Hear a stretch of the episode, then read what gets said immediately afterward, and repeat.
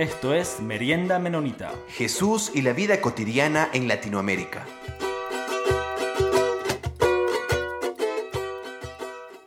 Bienvenidos y bienvenidas una vez más a Merienda Menonita. Como siempre, es un gusto estar aquí con ustedes, queridos y queridas oyentes.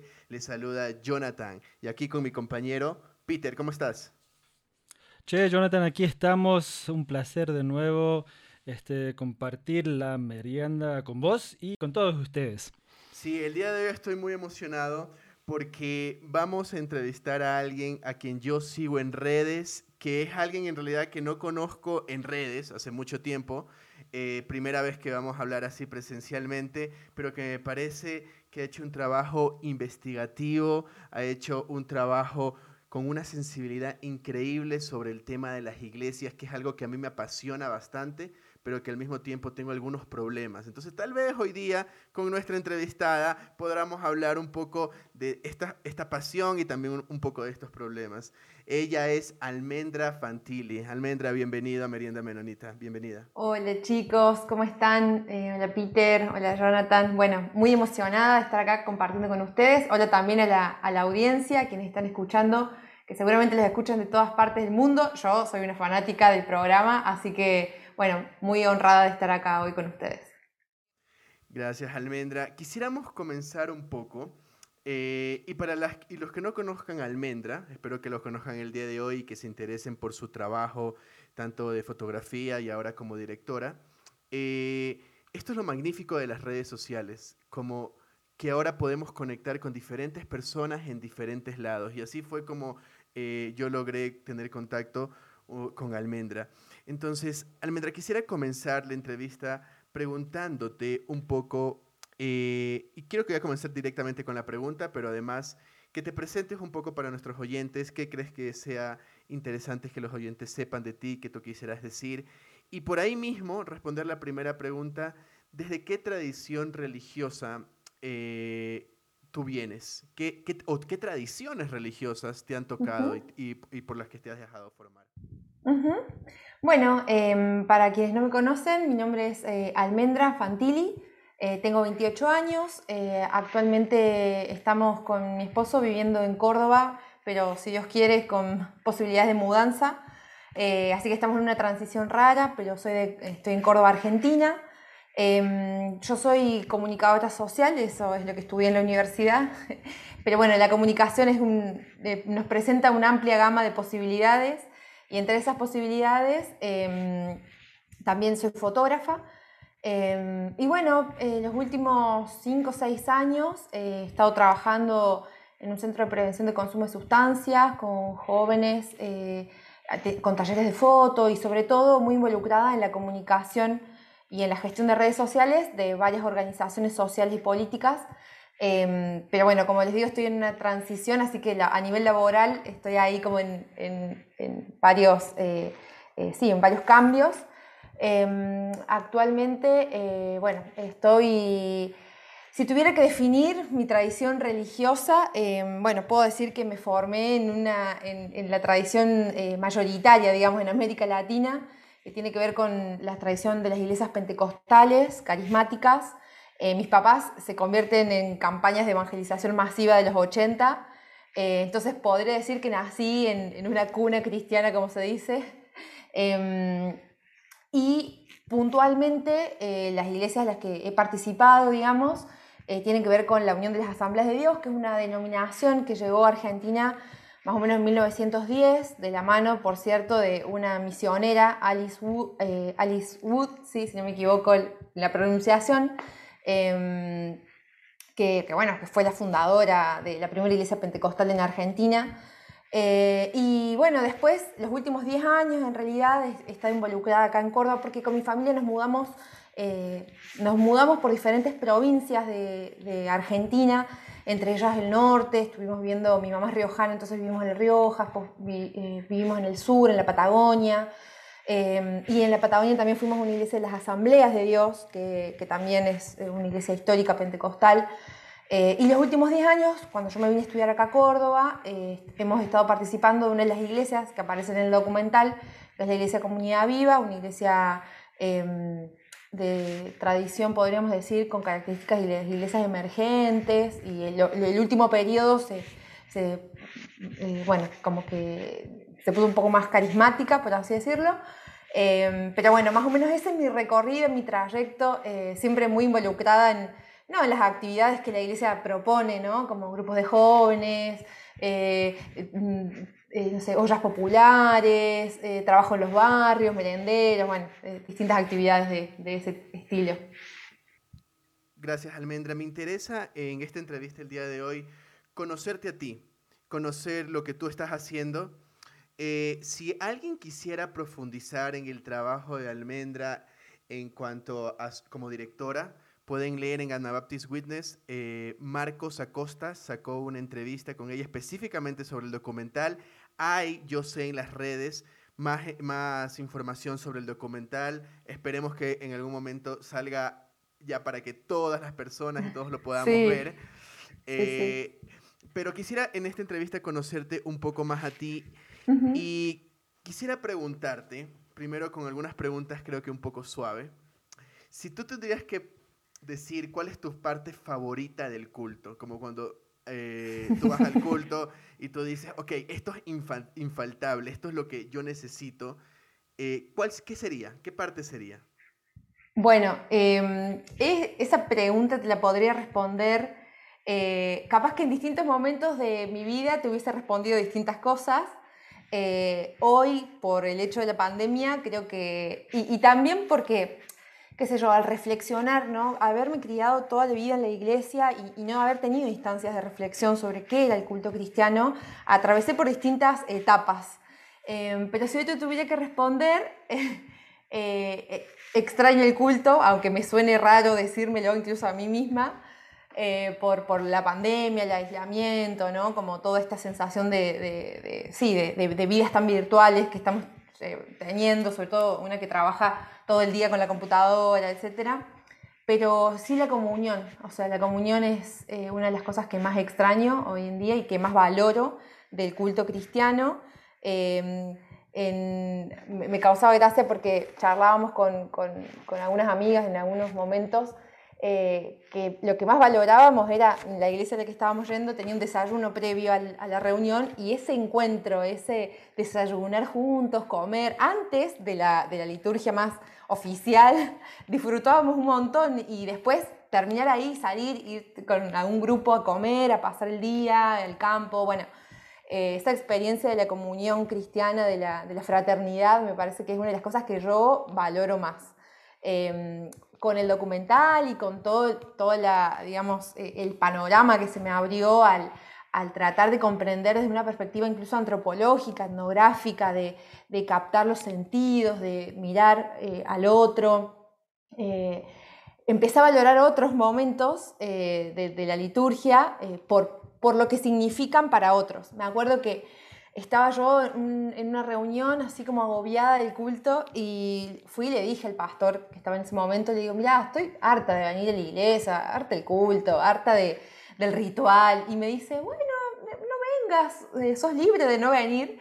Y me dice, bueno, de última, fíjate cómo esto le afecta a otros. Mirá cómo capaz que a vos no te está haciendo bien ni mal o te es indiferente, pero quizás a otro algo le está pasando. Entonces, esa sugerencia de mirar a otros fue como un poco el, disparador de, lo que fue el documental y, bueno, creo que en mi labor de fotógrafa o de antropóloga, em, no antropóloga, de, elegir la antropología como una, como una manera de, mirar al otro y, de, apreciar, digamos, quiénes son los que están a nuestro alrededor eh, y por qué hacen lo que hacen, eh, bueno, eh, el culto es, se ha convertido en un tema para mí, por así decirlo.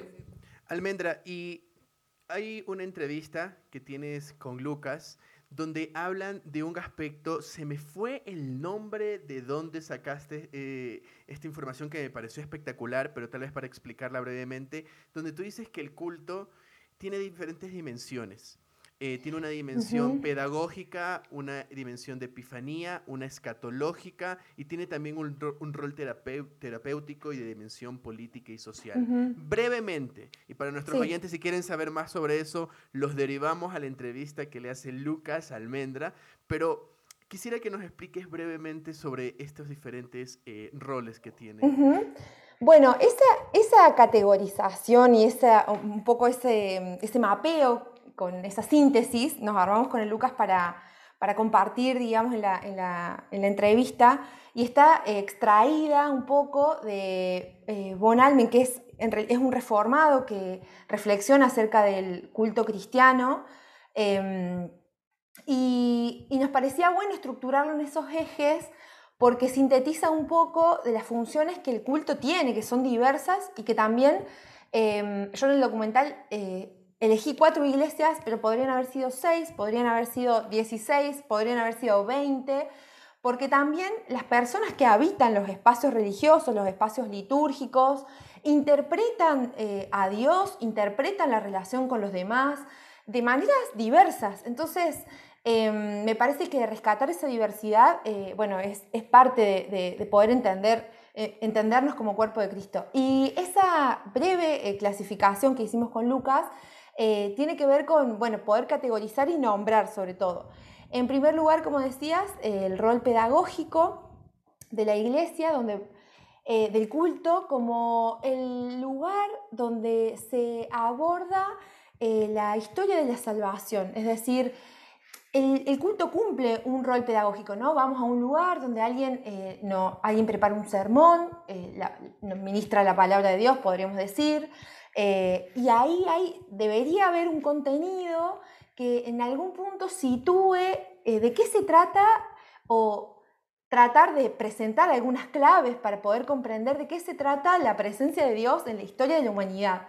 Entonces, em, ese rol pedagógico eh, muchas veces por ahí se lo lleva puesto más quizás la función más terapéutica, que es otra de las funciones que, un poco eh, describíamos, eh, porque las personas que, suelen ir a, los cultos, que, se refugian en la religión, en, la espiritualidad, se juntan con sus tristezas, con sus angustias, con sus luchas cotidianas, con sus, con sus tristezas, y también el culto se propicia como un espacio para relaborar el mundo interior, para la reflexión, la introspección, para analizar el cómo estamos. De hecho, una antropóloga amiga me decía cuando veía el documental, qué loco porque hablando de las nuevas masculinidades, ¿no? Como que es un tema que está muy en agenda, eh, qué loco porque aparecen hombres quebrantados, hombres llorando, hombres que no tienen miedo de expresar lo que sienten. Entonces, eh, ese rol terapéutico ocupa el culto Normalmente se lleva puesto quizás el rol más pedagógico o, el rol más de denuncia o profético, que es esta enclave del reino de Dios, poder decir, bueno, la comunidad de fe se constituye como una comunidad alternativa, una comunidad donde eh, no puede reinar la opresión, donde no puede... Em, donde los modos de relacionarnos tienen que ser distintos, donde los modos de relacionarnos con el dinero, con el trabajo, en la familia, entonces, eh, ese sería como un, como un rol como más profético de denuncia de los, de los poderes que oprimen a las personas, a la, creación. Em, y por otro lado, Epifanía de la iglesia también como el espacio donde la iglesia toma conciencia o la comunidad tome conciencia de sí misma, no solamente como individuos, sino como comunidad, ¿no? Como eh, para qué está, eh, cuál es su función. Em, y bueno, y por último, bueno, que está un poco vinculada con el, con el rol profético como inicio y fin del mundo, digamos, este, esta anuncia y este esta denuncia, digamos, de los poderes temporales y el anuncio de, de que llega, el llega la buena noticia, digamos, con Jesús. Entonces, un poquito, eh, si quieren, bueno, ir al, podcast para, para escuchar la, la, la, charla, nos pareció que estaba bueno sintetizarlo así porque, es decir, ah, mira, tiene el culto cristiano, tiene... Eh, puede tener distintos aspectos para analizarlo, para interpretarlo, para eh, relaborarlo. Eh, y bueno, siempre la guía del Espíritu Santo poder pedir nuevos modos o creatividad, digamos, para, para estas, eh, estos ritos. Sí, Almendra, entonces ahí, ahí dijiste que ya escogiste esto, estos cuatro diferentes cultos Um, y, podría haber sido más, podría ser otros. Pero entonces, pero nos podrías decir un poco sobre, ¿había algunos criterios? ¿Había, algunas cosas que querías, eh, al, entrar, querías enfocar algunas ciertas cosas? Um, este, ¿por qué estas cuatro iglesias y por qué no otros cuatro? y, había algunas cosas que querían intencionalmente contrastar o no? Eh, bueno, sí. Em, en el trabajo de la peli empezó en el 2017. Yo empecé un taller de cine documental comunitario em, en, un espacio no, confesional, digamos, con otros talleres, formato de taller donde discutíamos cada, eh, cada proyecto, digamos, que, que, teníamos como de trabajo.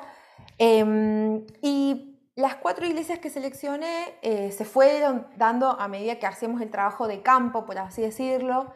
Em, intencionalmente buscábamos que hayan puntos de contraste entre, eh, por ejemplo, la ubicación espacial donde están las iglesias, eh, en unas zonas quizás de clase media alta y otra zona de más popular, un barrio más periférico. Em, Después también en, bueno, en, la, tradición teológica, eh, en la modalidad de culto, en el formato, aunque son muy similares entre sí, como bien decías, eh, hay algunos énfasis que se hacen de acuerdo a la realidad de cada comunidad también. Em, y eso todavía es muy loco porque lo sigo viendo y lo sigo elaborando. Por ejemplo, en las iglesias donde eh, la realidad socioeconómica eh, de, los miembros es, es, la de ser siervos, por ejemplo, o trabajar en áreas de servicio. Em, la aspiración teológica o la aspiración de las promesas de Dios son Dios te va a bendecir y te va a poner como rey. en las iglesias donde hay, la mayoría de sus miembros son profesionales o son de clase media, media alta, eh, las referencias son quizás un teólogo de la liberación o em, hay que servir, digamos, Jesús como desde, ese, desde esa clave.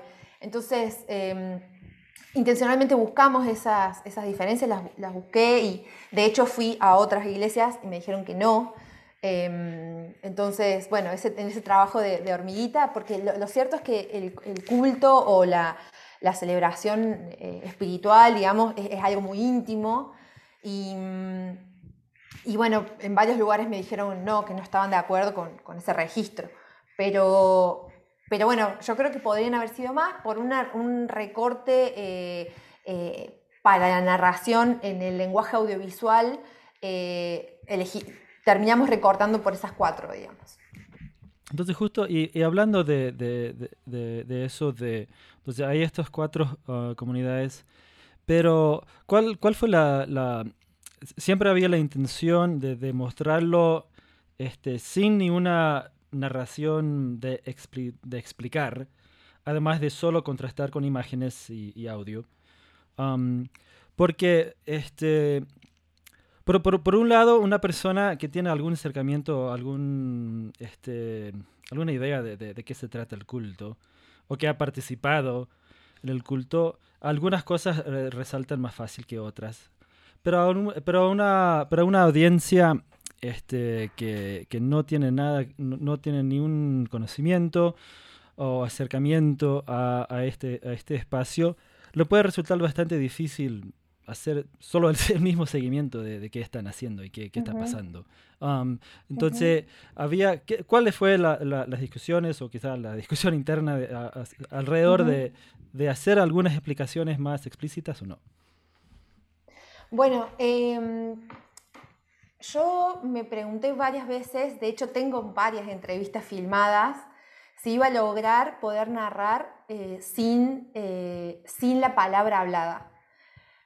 Em, John Berger tiene una frase que me gusta mucho que dice que solamente vemos lo que miramos y mirar es un acto voluntario, como resultado del cual lo que vemos queda a nuestro alcance. O sea, mirar es un acto voluntario. Entonces, a mí me parecía interesante como propuesta estética, ya más estética artística, eh, poder eh, invitar a la contemplación, invitar a la mirada em, y quizás eh, no em, eh, ofrecerle, digamos, al espectador o, a la persona que, iba a estar mirando la, película eh, un espacio para la reflexión a partir de, eso, de, lo sensorial, de dejarse como inundar por lo sensorial. Sí, es cierto que yo, bueno, hice entrevistas, hice entrevistas en el trabajo de campo que no están registradas y otras entrevistas que están registradas. Y yo las tenía como bajo la manga, digo, bueno, si no logro armar un relato coherente, pum, meto entrevista y, eh, repienso la propuesta.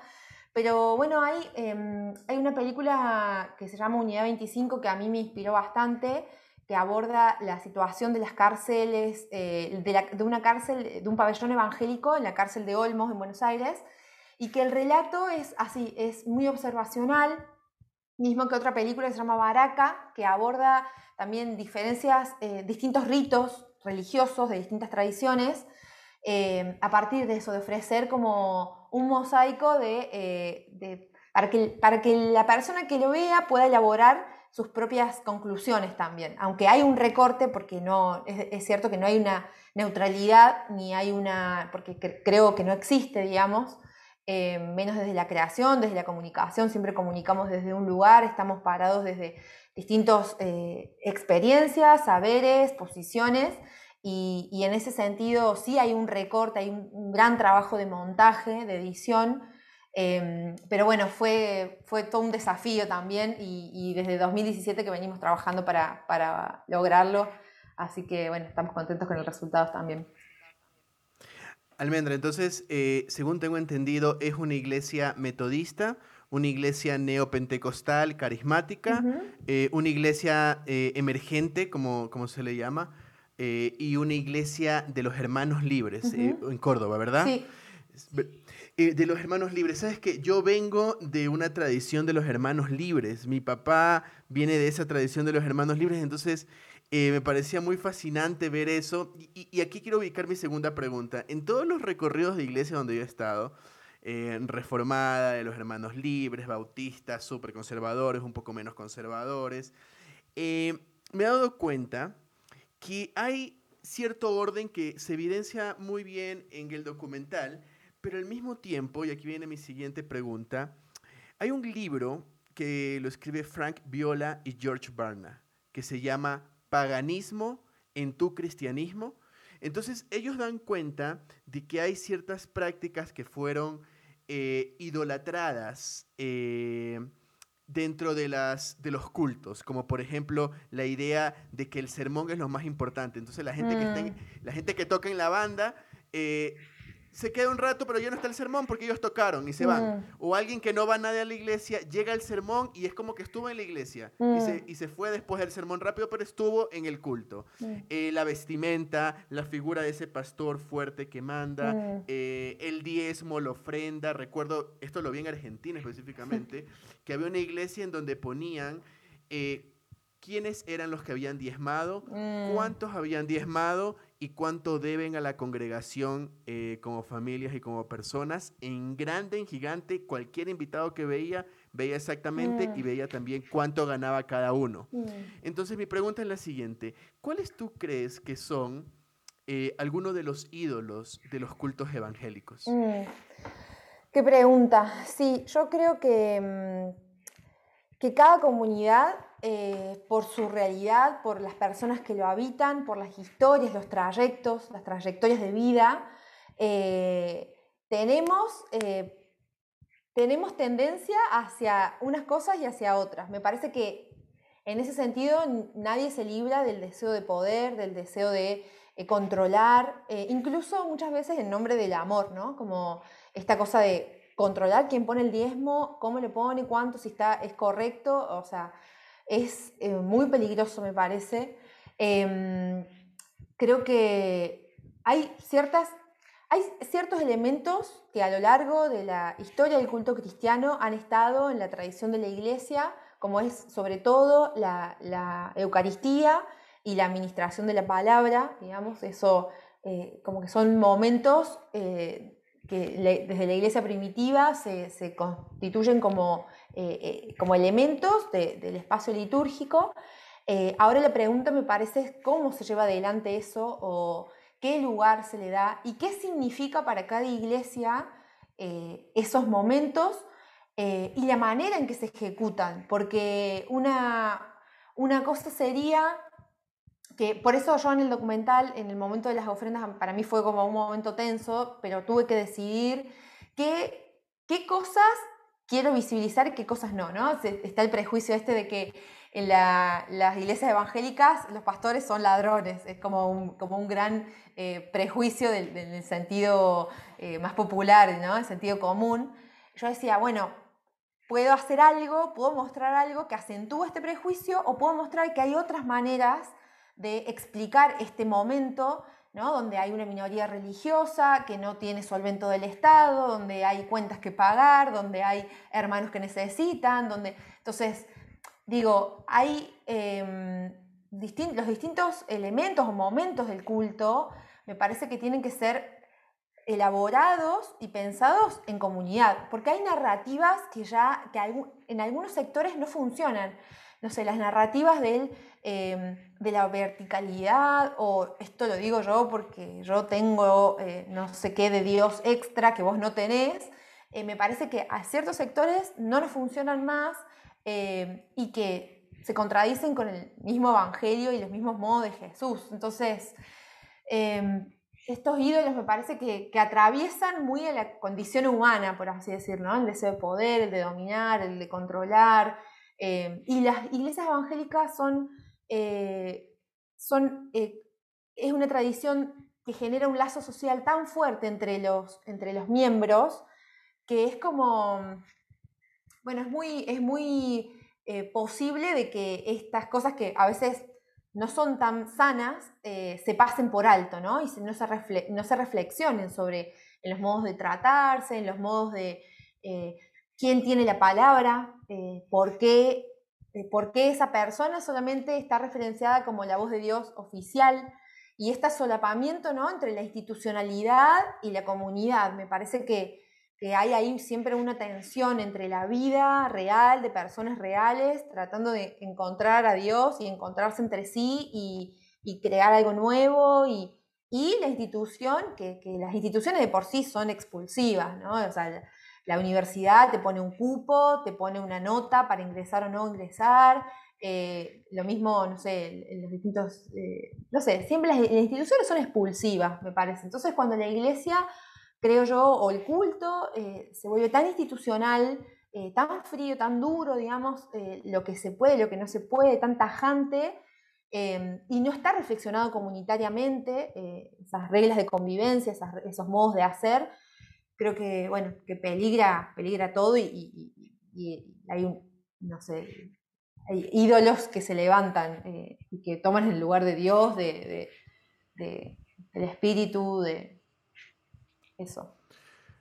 Almendra, y para mí uno de los grandes méritos que de que me encantó del documental es reivindicar un poco eh, el culto, la iglesia, sin caricaturizar. Y esto lo digo eh, en relación con cierta ala progresista dentro del cristianismo que dice, no, iglesia, eso para nada, no quiero yo ir a la iglesia, todo corrupto, todo está mal.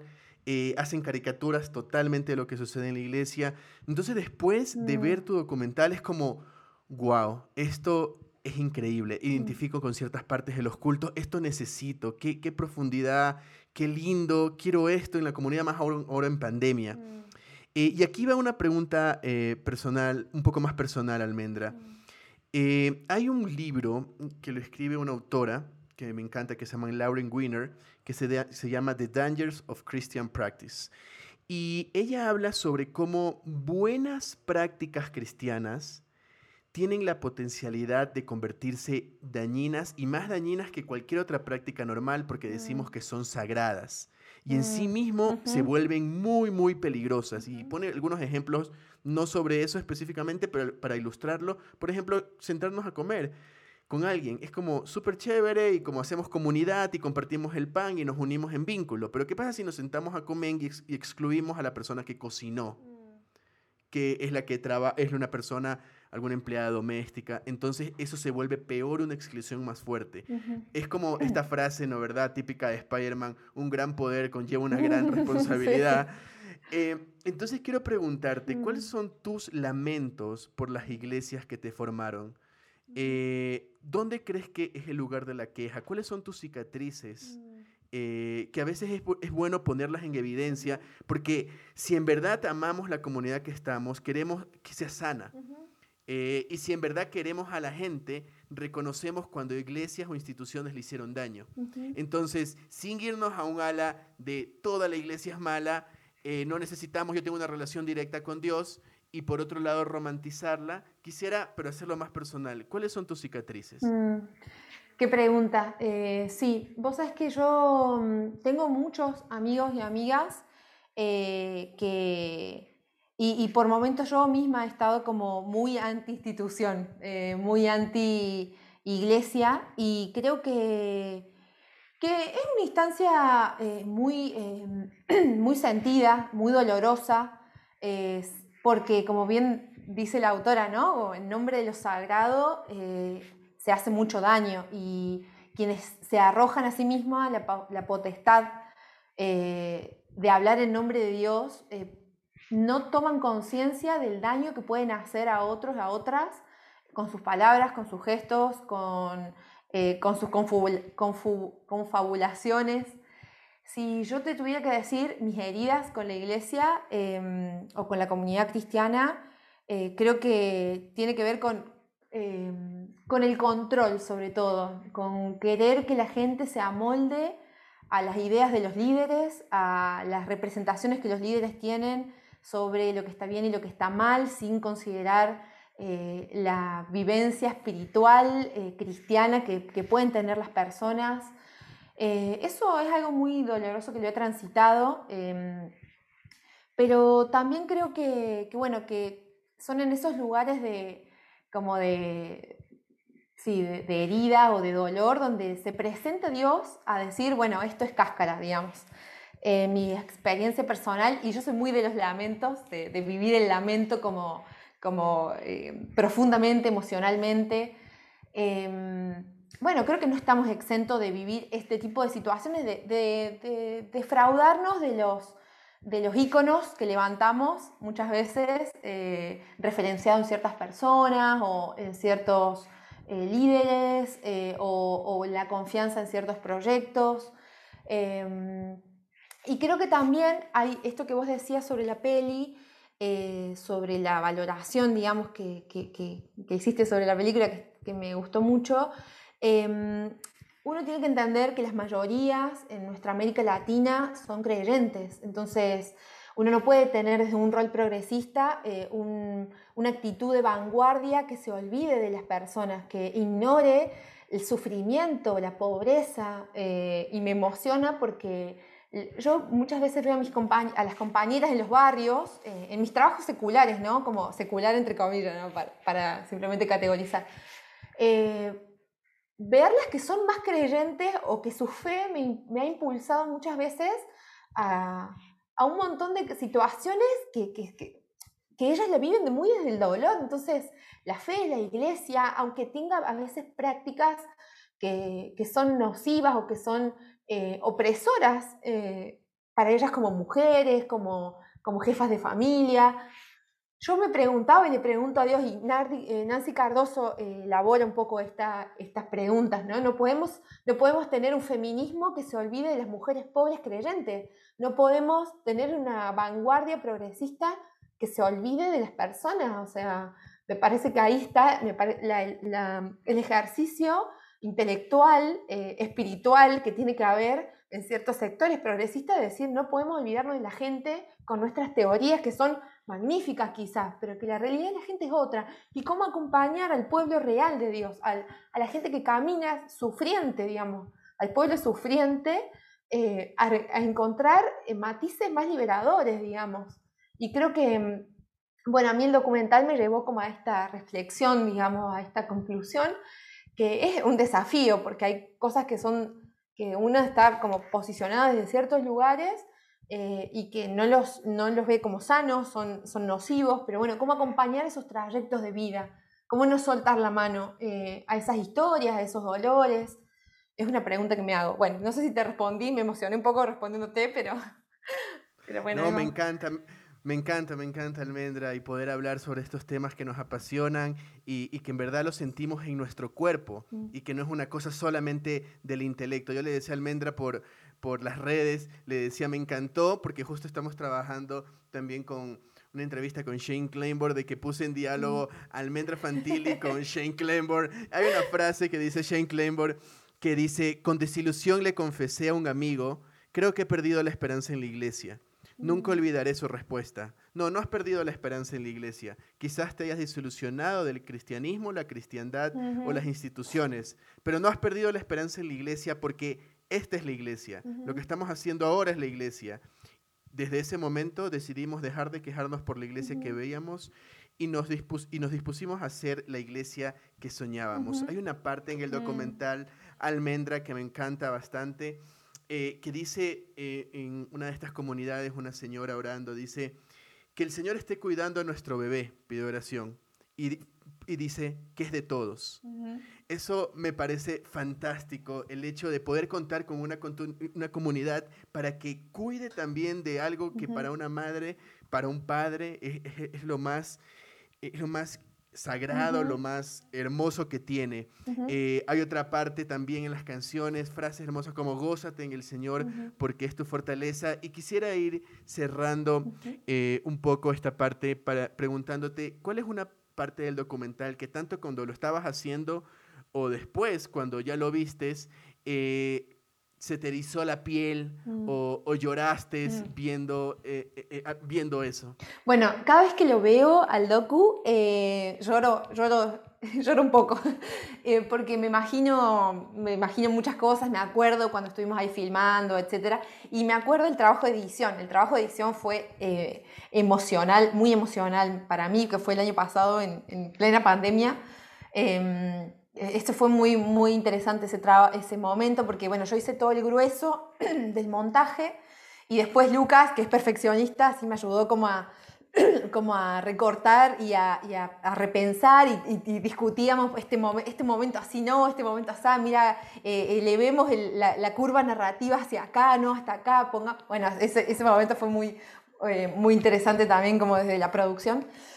a mí me me entusiasma, me, emociona mucho cuando están cantando, eh, visualmente me emociona cuando están eh, cantando Ven, Espíritu Santo Ven, y están con unas, unos chicos bailando y aparece como una, una chica moviendo como un pañuelo de colores en el medio de esas danzas, esos trajes y esas poses. Bueno, ese momento me entusiasma mucho, así como me conmueve emocionalmente. Eh, por, bueno, ese, ese, clamor, como te necesitamos acá. Aunque después teológicamente eh, hay un montón de, de, maneras de, construir, digamos, esas, esos axiomas o esas ideas, pero visualmente me parece bello, digamos, ese clamor. Entonces, Almendra, para, para, para ya ir este, ah, cerrando, queremos preguntar un poco sobre, sobre la liturgia. Y eh, podemos decir que a grandes rasgos, en, en estas cuatro este, comunidades que, que mostraron en, el, documental, tenían más o menos el, mismo formato, podríamos decir quizás, este, y algunas de las mismas herramientas litúrgicas. pero, pero sí, y bueno, hemos hablado un poco sobre las diferencias este, que que intentar, eh, bueno, sí, en, la narrativa se, mostraba un poco algunos contrastes de, cómo usaban las mismas herramientas litúrgicas o, la ausencia de algunas, ¿no? pero quería ver si, si, nos podrías comentar un poco, quizás conectado con, con la película, no, este, pero este, ¿Has visto o has podido participar o escuchado de, herramientas o de maneras, formas litúrgicas que son totalmente nuevas o quizás algunas que habían desaparecido hace no sé cuánto y han hecho un eh, esfuerzo para reavivarlo? No sé si, si, nos podría este, este, comentar algo um, sobre eso. Eh, sí, en relación a tu pregunta, em, la verdad que para mí eh, empezar a preguntarme sobre la liturgia, sobre el contenido, sobre los medios litúrgicos, ha sido una experiencia, em, bueno, que vengo transitando, digamos, desde hace unos años con la película exclusivamente, Em, y no he ahondado en, otros modos. Em, creo que existen, sé que están, eh, y si bien eh, suelo entrar a veces a, busco recursos litúrgicos de, otras tradiciones, eh, y quizás encuentro algunas canciones o algunos poemas como, como recursos, yo no he participado de otras modalidades de, liturgia, em, así que bueno, me, me, quedará como desafío para un próximo documental o para seguir bueno, eh, profundizando en la tradición cristiana, que es tan diversa, tan amplia y que tantas posibilidades nos ofrece. Pero, pero para vos, eh, habían cosas que, que, eh, que eran nuevas para vos quizás, que, que inclusive experimentaste este, en, en, este trabajo, y algunas que, quizás has agarrado y, y, querés ver cómo insertarlo en, en, tu, este, en tu comunidad. Eh, sí, oh, creo que eh, es muy interesante la propuesta, por ejemplo, pedagógica que tiene la iglesia a la que, de tradición de hermanos libres, eh, la ICEU, por ejemplo, esta circulación de la palabra o este, este sermón, digamos, que se va reconstruyendo, si bien hay alguien que va guiando, se va reconstruyendo con, las voces de los hermanos y las hermanas que están ahí presentes. Em, también, obviamente que como que conocí, por ejemplo, no sé, el otro día veía eh, eh, un, documental sobre mm, Ernesto Cardenal, eh, y todo el trabajo que hizo con los campesinos en Solentiname, ¿no? Como, como discutir la Biblia, el texto bíblico con, una, con, una pedagogía de la educación popular, por ejemplo. Digo, son cosas que son muy interesantes como propuestas y que, bueno, en algún momento sería bueno aplicarlas en las comunidades a las que asistamos. Pero bueno, eh, me quedo con esa frase que dijiste, Jonathan, acerca de ser la iglesia, ¿no? Como hacernos cargo de, esas, eh, de esos dolores o de esas heridas y, hacer, construir la iglesia, ser nosotros quienes podamos, nada, plantar nuevas, nuevos modos y modos más saludables Sí, muchísimas gracias, Almendra. Y, como, como, has dicho y como dijo Jonathan, que esto de, construir la, iglesia es algo muy hermoso y, aprecio mucho este, este trabajo que hiciste y veo que es algo, que es eso, que estás intentando de mirar, nosotros, esta es nuestra iglesia, um, tiene cosas um, difíciles, algunas cosas que, quizás no me agradan tanto, pero pero mostrándolas y mostrando lo, lo, lo, bello y, y, desafiándonos de cómo podemos seguir trabajando para construirlo aún mejor, es, es, es algo fantástico y, muchas gracias por, por, ese trabajo. Y también muchas gracias por, por aceptar um, eh, tener esta conversación con nosotros. Muchas gracias a ustedes, eh, Peter y Jonathan. Eh, como saben, los, los escucho seguido y para mí es posta un honor y, y es muy gratificante poder estar acá conversando con ustedes. Almendra, muchas gracias. Eh, en serio, me siento privilegiado de formar parte de una comunidad, de una iglesia que tenga personas como tú, eh, que sean tan valientes para poder hacer un documental de manera muy profesional y muy sensible en verdad ha sido un honor poder conversar contigo. Eh, eh, me he sensibilizado, me he salido desafiado y he aprendido bastante. Así que estoy esperando algún otro documental, alguna otra película. Y ten por seguro que cuando ya podamos difundir, ya salga el documental, yo le voy a pasar a todas las personas que quiero y cercanas para que lo puedan ver. Así que muchas gracias por tu tiempo. Gracias chicos. Un abrazo grande.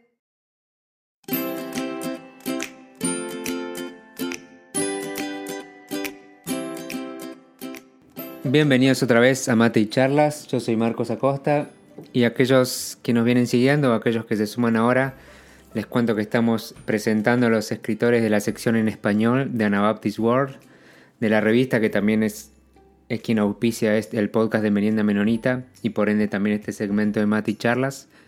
Y estamos presentando a los escritores de los artículos en español y ya hemos presentado a varios y hoy le toca el turno a Rodrigo Pedrosa, Así que lo dejo a Rodrigo que se presente. Buenos días, tardes o noches. Mi nombre es Rodrigo Pedrosa. Vivo en México, en el, en el, Estado de México, en el municipio de Sinacantepec, cerca de un volcán muy bonito.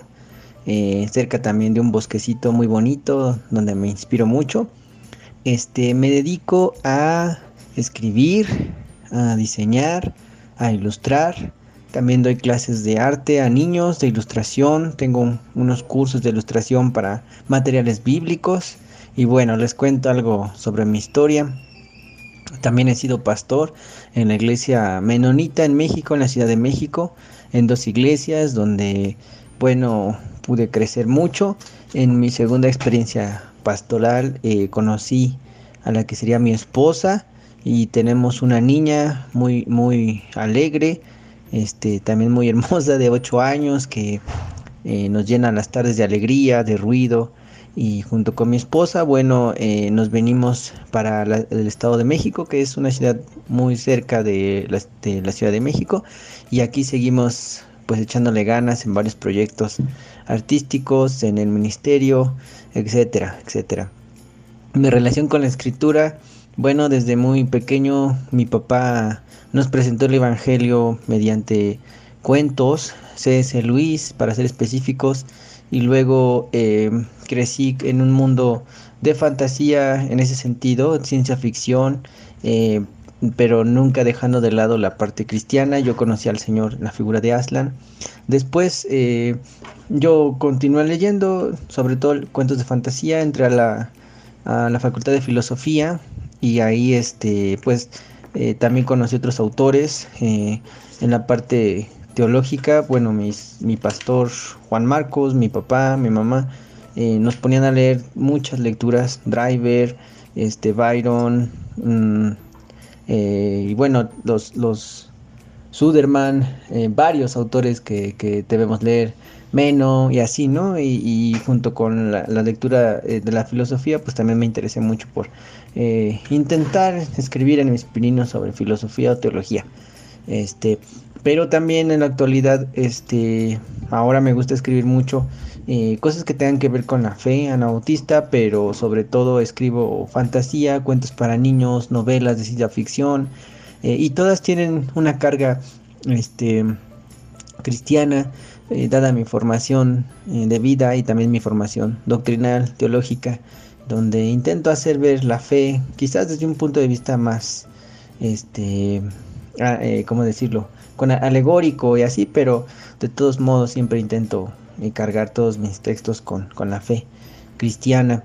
Este, ¿qué libros leo? Bueno, como mencioné, me gusta leer mucho de nautismo, me gusta leer mucho de ciencia ficción, este, a veces también me agarra por leer otro tipo de libros, pero por lo general eh, fantasía, ciencia ficción, este, realismo mágico, algunos autores, bueno, Dan Simmons, eh, Orson Scott Card, em, y los que ya dije, ¿no? De, la, de las lecturas nautistas, ese Luis, favorito, Tolkien, este, y las algunas lecturas que, que mi papá me da de teología y cosas así. Y bueno, eh, espero que esto sirva y nos, para conocer un poquito más a los autores y Dios les bendiga a todos desde la ciudad eh, o más bien del municipio de Sinacantepec. Un fuerte abrazo a todos. Dios les bendiga.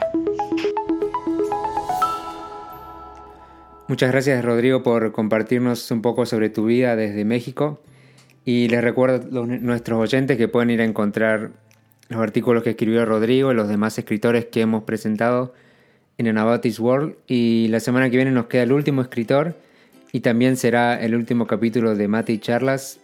Em, así que nos vemos la próxima semana.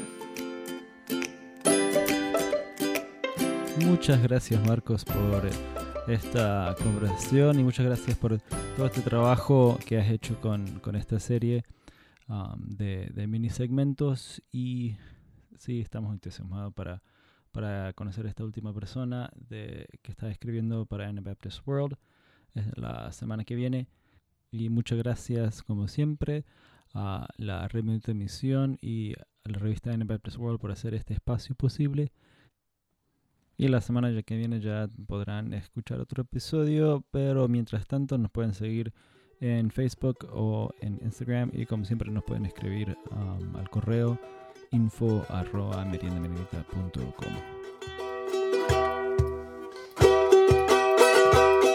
comentarios vertidos en este programa no representan necesariamente la opinión de Merienda Menonita, la Red Menonita de Misión o Anabaptist World. Esto fue Merienda Menonita. Siempre estamos atentos a sus opiniones y preguntas y nos pueden escribir al info arroba meriendamenonita.com.